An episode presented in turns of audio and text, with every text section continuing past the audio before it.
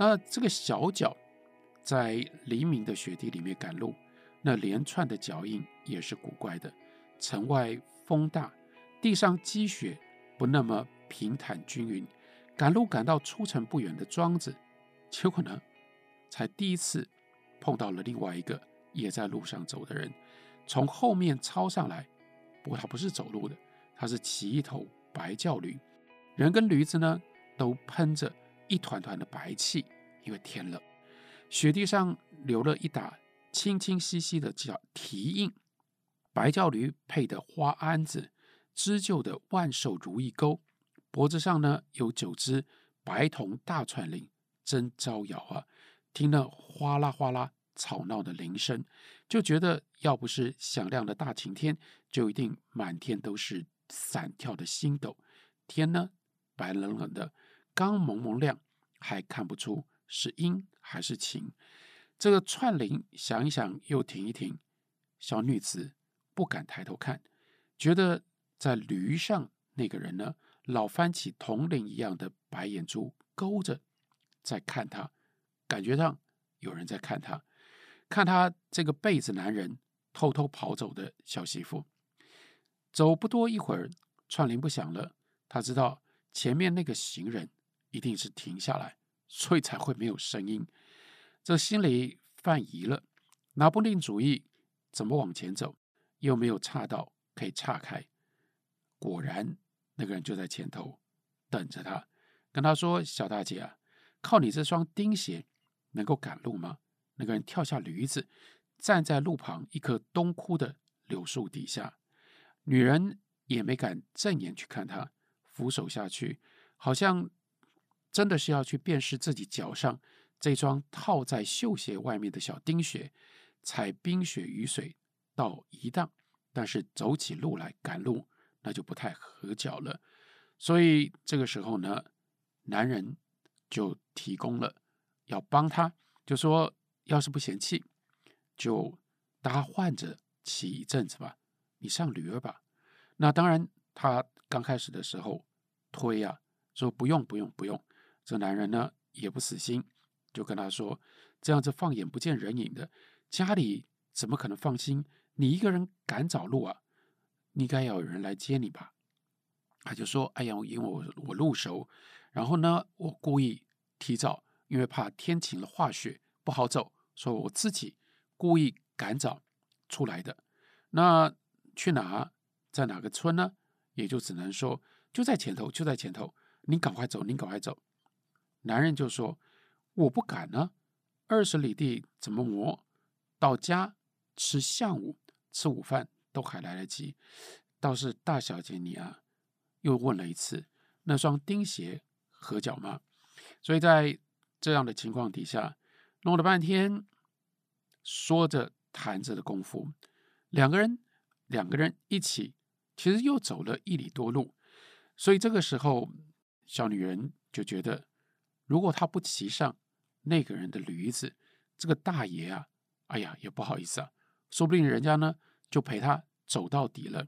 后来推辞不得，骑上了驴背，这个大爷呢也没动手扶他拖他，哎，小小的有感动啊，是个规矩人，没有趁这个机会占他便宜。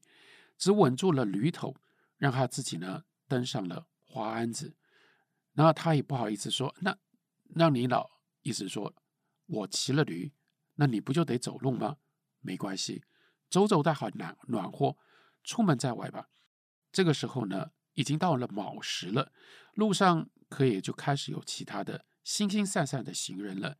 远近的农舍也有人开始出来走动了。突然之间，这就是。戏剧性一个大转折，突然有一声马嘶从身后远虽远，不等到打个盹，那飞奔的马蹄声一下就逼近了。接下来他们就两个人交换了，哎，这不是官家马队吗？所以这个时候他就把拉着驴的那个绳子呢，把驴子呢往旁边带，因为要让过去嘛。有官家的马队，你当然要让。但是呢，一会儿三匹快马裹着一股雪烟，眨眼功夫就到了跟前，但到了跟前，这个马队竟然没有过去，而是停下来说：“啊，就是。”其中呢，一匹黑马打了一个急转，兜到了他们两个人的面前。白教驴吃了一惊，缩拢着四蹄，原地顿顿战战的前走又后退，仿佛打不进主意，要蹲伏下去，还是呢撒腿子、撒蹄子跑开。然后呢，骑在一头枣色的马的身上，一个人扶着拉着缰绳，就问说：“认清了地保？”地保就说。烧成灰也走不了眼，只问他认不认得我就得了。于是骑着枣色的马那个人呢，就说：“你是徐家的。”小女子当然就回答：“我相公姓徐，我娘家姓周。这是两个捕房里面的人，这是捕快。”没等这一对小老百姓该怎么弄清楚这件事情，立刻就拿出两条麻绳，毒蛇一般的一甩尾巴。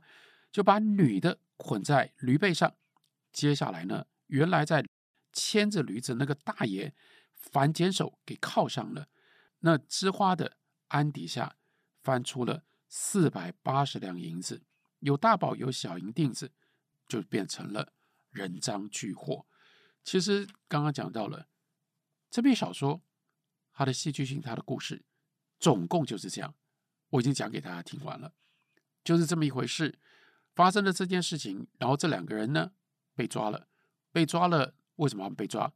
因为那个徐相公他原来在家里睡觉，这个女子说她走出来的时候，她回娘家，但接着呢，这个相公在他一路还没走到娘家的路上，被人家杀了，被人家杀了。当然，炕上他藏到炕上去的那个五百两银子也不见了，谁杀了他？谁夺走了银子？所以这个时候，捕快房的人呢，就来办这个案子。但办这个案子呢，真快啊！就找了地保，找了地保一路追，刚刚好就追到了这个小女子。追到了这个小女子，小女子身边又有一个男人，男人的驴子的马鞍底下又有四百八十两银子，这叫做人赃俱获。所以这两个人就被抓了。这两个人被抓了，因此才有这样的一场堂上。开了县衙，县太爷要问案，就是这么一回事。那要这样的一个故事，要撑起整部电影，坦白说，在它的戏剧性上面是单薄了一点。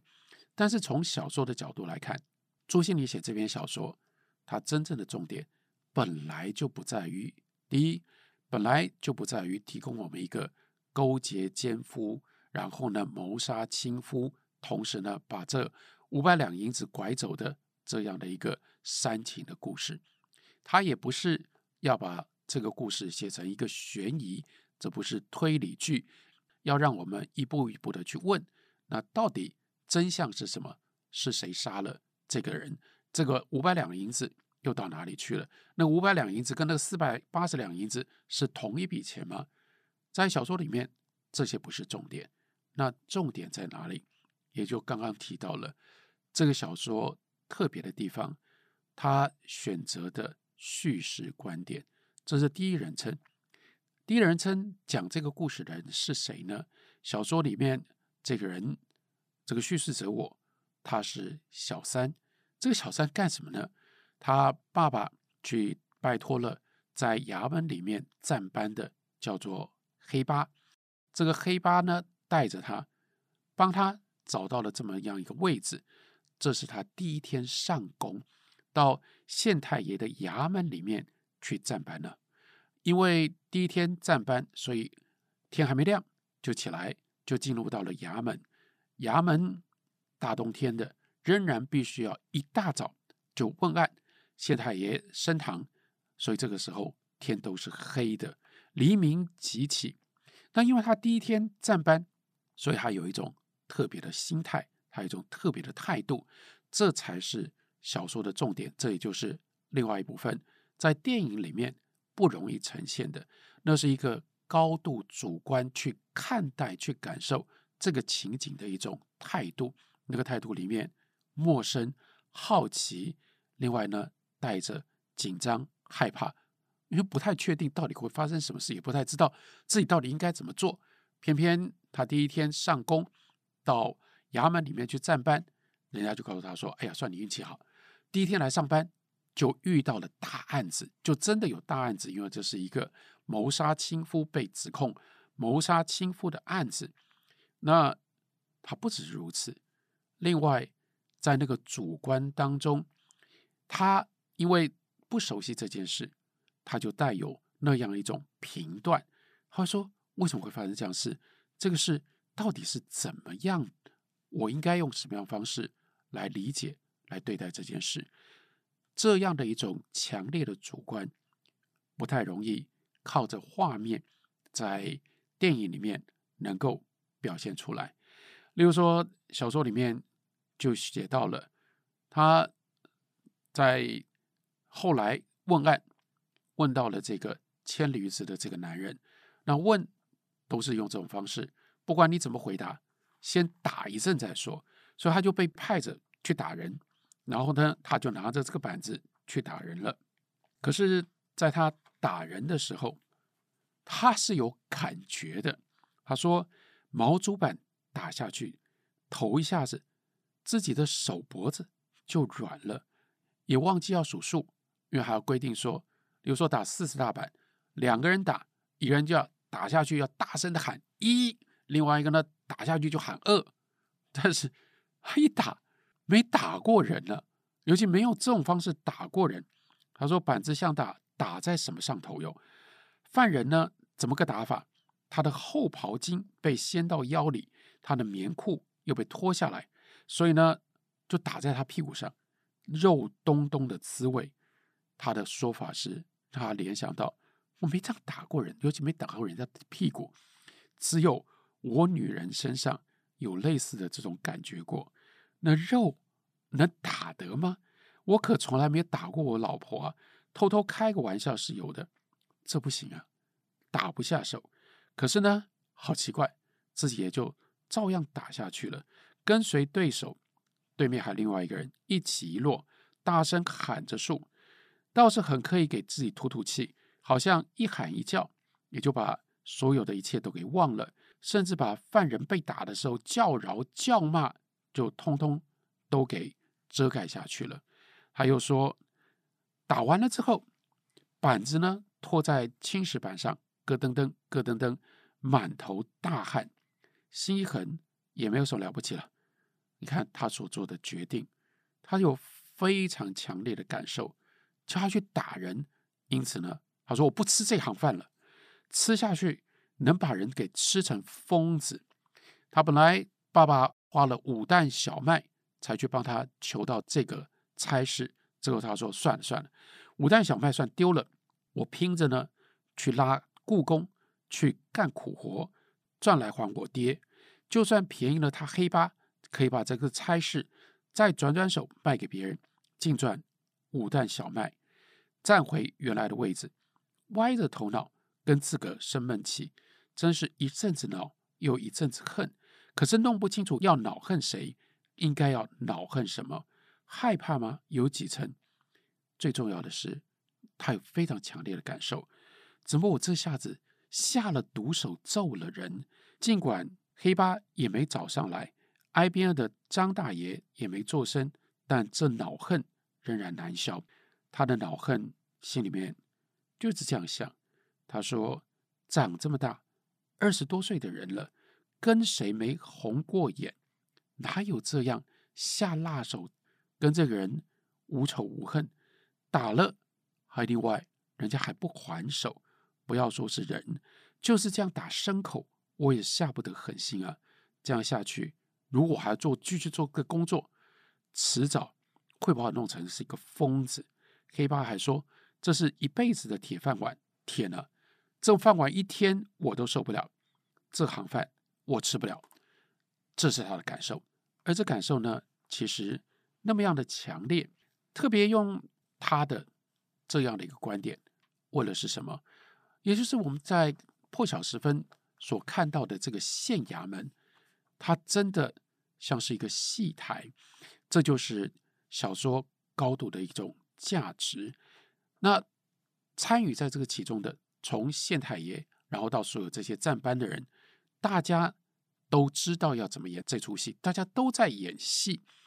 那把人命从另外一个角度来看，那就是审案子，包括到后来在这个案子的过程当中，有人可能会被砍头，有人可能要上战龙，那是人命关天。可是这不只是戏，这像儿戏一样。在这样的一个环境里面，把人命都当儿戏。可是参与在这个其中的过程，那些除了犯人以外，所有这些审犯人的人，在这个判案子的人，他们都心里如一，他们都已经太熟悉了，熟悉到他们完全没有感受。那个被摆弄的人，他们生命悬在一线，可是摆弄人的人，关于。这些人，这个事情的真相到底是什么？还有这些人犯人到底是有罪还是无辜？等到他们会用什么样方式被刑、被打，乃至于被杀，他们都没有真正的感受。唯一在那一整个现场当中，除了犯人之外，就只有这么一个第一天上班的人，第一天上工去站班的人，他才有感受。因为他没有入戏，他那样的一种陌生感，使得他没有办法理所当然的参与在这个环境当中。我们就看到他跟黑八其中的一段对话，他就忍不住问黑八，就是用这种方法审案判案。他说：“这不是讹诬人，把人给冤枉了吗？”黑八怎么回答呢？黑八。就在这个情境底下，已经太熟太习惯了。那穿过一处黑漆漆的走道，连黑八也不得不摸摸索索的放慢了脚步。黑八就跟他说：“冤不冤枉，那是问案大老爷的事，还算到咱们这一号小儿这么小的头上吗？这干我们什么事啊？”然后，但是他受不了，他说：“那总也是我不杀伯仁。当然，你知道这是成语。”我不杀伯仁，伯仁因我而死。但是呢，黑八没等他说完，就说：“老三，不要拽文了。也难怪你这是头一回见识，久了你就懂了。”他说：“可奇怪的，我一点也没想到不要领这害人的差事，因为这个时候呢，他被派着要去假装悦来客栈的老板。那可是再怎么说。”他说：“八爷，这总有点损阴德吧？”又一样，黑八的回应是什么？黑八说什么阴德？不关这事。讲王法，杀人偿命。你能说说悦来客栈的店东不是早就被被告买通了吗？老三，你还嫩得很。那两架战龙摆在那里是干什么的呢？黑八就是这一群人，他们早已经就在这里面。他们知道，或他们认为他们知道，他们已经习惯了，那就是对他们来说，这一切都如此的理所当然。那这个小三，他呢，这个时候在那个情境底下，他又被派去干什么呢？因为这捕快房的人，他们办案子办了半天，抓了这个人，这个人说：“我的四百两是因为我去收账。”我收账的时候呢，我到处收账，我在哪里住了，我跟哪一家收了什么账，我的账本我都有，我账本已经在捕快被捕快拿走了。另外呢，我可以找这些人来对质啊，这些人对质，他们就会告诉你说，我的的确确在哪里，哪一天我在哪里，我怎么收账。好了，那要找人对质，其中一个重要的对子的人是因为他来收账，所以他住在客栈里，他住的是悦来客栈，那就要把。悦来客栈的店东给找来，但不快房的人漏了，没把悦来客栈的店东拉来。这个时候，县太爷说：“来，把这个人找来，怎么办呢？”于是，他们这些站班的人就想办法，就把这个刚上班，因为他刚上班，没人认得他，所以就呢叫他把那个身上的制服号衣脱了，换了一个衣服，去去去去，你去假装。悦来客栈的这个店东，他就是当场假扮，立刻从原来站班的人、参与审案的人，变成了涉案当中的一个证人，这又换了另外一个角度，换了那样的一个角度，他看到的，这真的就是一个荒唐的世界。所以这个小说很重要的是，透过这样的一个 I narrator 这样的一个叙事者我，他帮我们描述他参与了具体亲身的经历，在彰显出这样一个荒唐的世界。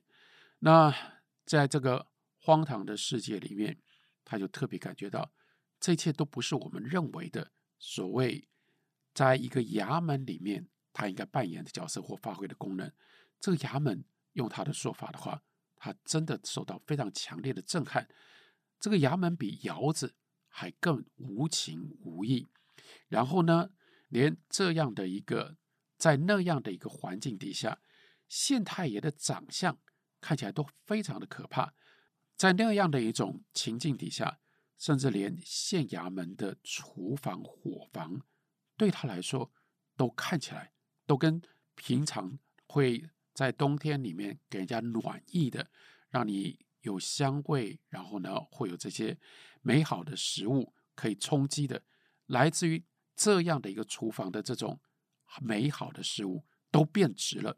所以他所看到的县衙门的伙房是伙房里的蒸汽把什么都给埋进去了，人影在那样的浓雾里往返厮杀的抢着做什么？要说堂上的光景。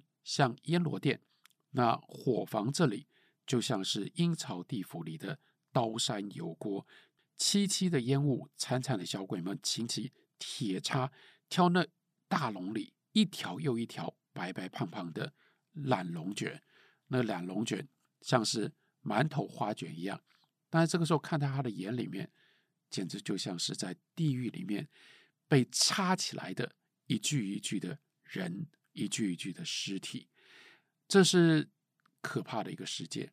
可是，在这个可怕的世界里，只有他一个人会感觉到恐怖，因为其他的人在这样的一个环境里面，他们都习惯了。所以，这个小说为什么要选择这样的一个叙述的角度，就是为了凸显这种情境。我们可以称之为，那就是众人皆醉，我独醒。但独醒。那是一件痛苦的事情，因为你大受震撼，大受刺激。那这个小说，我们如果要讲它在文学上面的渊源的话，你可以很清楚知道，还有一部分是《官场现形记》或者是《二十年目睹怪现状》，这是晚清的黑幕小说、谴责小说。但还有另外一部分，当我们在讲“众人皆醉我独醒”，这是来自于鲁迅的。狂人日记一般的那样的一种情境，那样的一种写法，而和鲁迅的狂人日记的关系尤其密切。密切在哪里呢？我们看小说的标题叫做《破晓时分》，一切在黑暗里面进行着。那那样的一种阴晦黑暗，这种阴晦黑暗，相当程度上，那也就是。显现出可怕的中国的传统的社会，那样一种腐败，那样一种无名，那样一种在官场的层层各种不同的邪恶，在那样的一种恶的堆积底下所产生的可怕的，像阎罗殿、像油锅刀山那样的一种情境。可是它是破晓时分，也就意味着这是。最可怕的黑暗，可是黑暗应该等啊等啊，会等到天亮吧？会有破晓，破晓，太阳出来了，白天照进来，有了光线，也许所有的这些黑暗可以被剥除掉。所以破晓时分，照道理讲，从这样的黑暗往前延伸，应该也就是传统社会有有待于等待那样一个。现代的改造跟现代的改革，现代的改革那也就是天亮了。但是小说里面从天的昏暗到天亮，这中间的过程却不是这样的一种给我们可以带来乐观跟希望的。小说当中朱西甯他所呈现的天亮之后是什么呢？那就是这个小三他在破晓之前那样的一个县衙门的这一段经验，让他刚刚我们不是讲到，其实他一度非常非常明确的说：“我不干了，我不干了，我就这么一天吧，我再也受不了，还要叫我打人，还要叫我去办悦来客栈的老板，然后我要用这种方式，我明明就觉得。”你们用这种方式，你们很可能就是屈打成招，你们可能就是冤枉了、栽赃了别人。这是原来在那个情境底下他的强烈的反应，他惊骇，这是一个人吃人的世界啊！这就是鲁迅《狂人日记》里面所要表现的，不是吗？可是等到快天亮的时候，等到他准备要从这样的一个战班的环境里面走出来，看到那亮晃晃。要开始的新的一天，他的心里开始有不一样的态度。换句话说，如果我们沿着鲁迅的《狂人日记》的这个写法的话，那就意味着他得到了真正具体的一种感受。什么样的感受？参与去吃人了。如果你从外表，当你不在这里面，你去看这样的一个人吃人的社会，好可怕。可等到你进去了。你也开始吃人了，你也开始得到了吃人的好处，于是你就不太觉得那么样的可怕。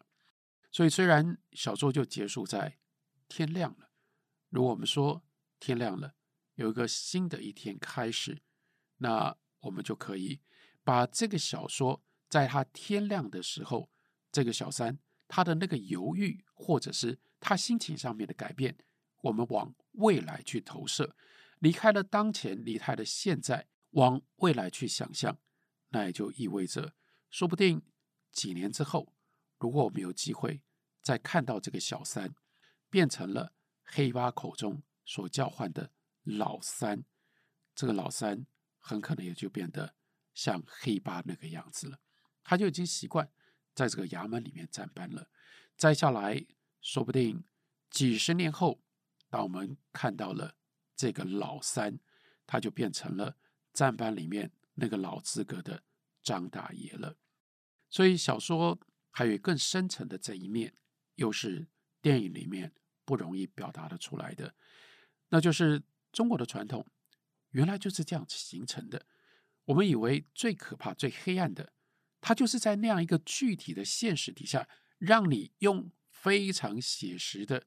这样的一个情景，这样的一种写法，让你能够进去，让你能够体会中国传统就是靠着这样的一个环境变得根深蒂固，变得动摇不得。这里面有非常奇特的权力关系，这里面就产生了这个社会，尤其是这样的一个文化，它的文化价值渗透进当时的每一个人，在那样的情境底下。他的情感的结构，那像是麻木，那同时像是生了一个茧一样，把人包裹在那里面，让每一个人都变成了事不关己、自我中心，然后呢，自我算计。这就是放在这样一篇精彩的小说，除了让我们如同感同身受，进入到中国传统的衙门走了这么一遭之外，另外。它不是官场现形记，因为它比官场现形记有着在文本当中更深层的批判。这就是朱心凌他在一九六三年他所写的另外一篇精彩的小说《破晓时分》。感谢你的收听，我们下次再会。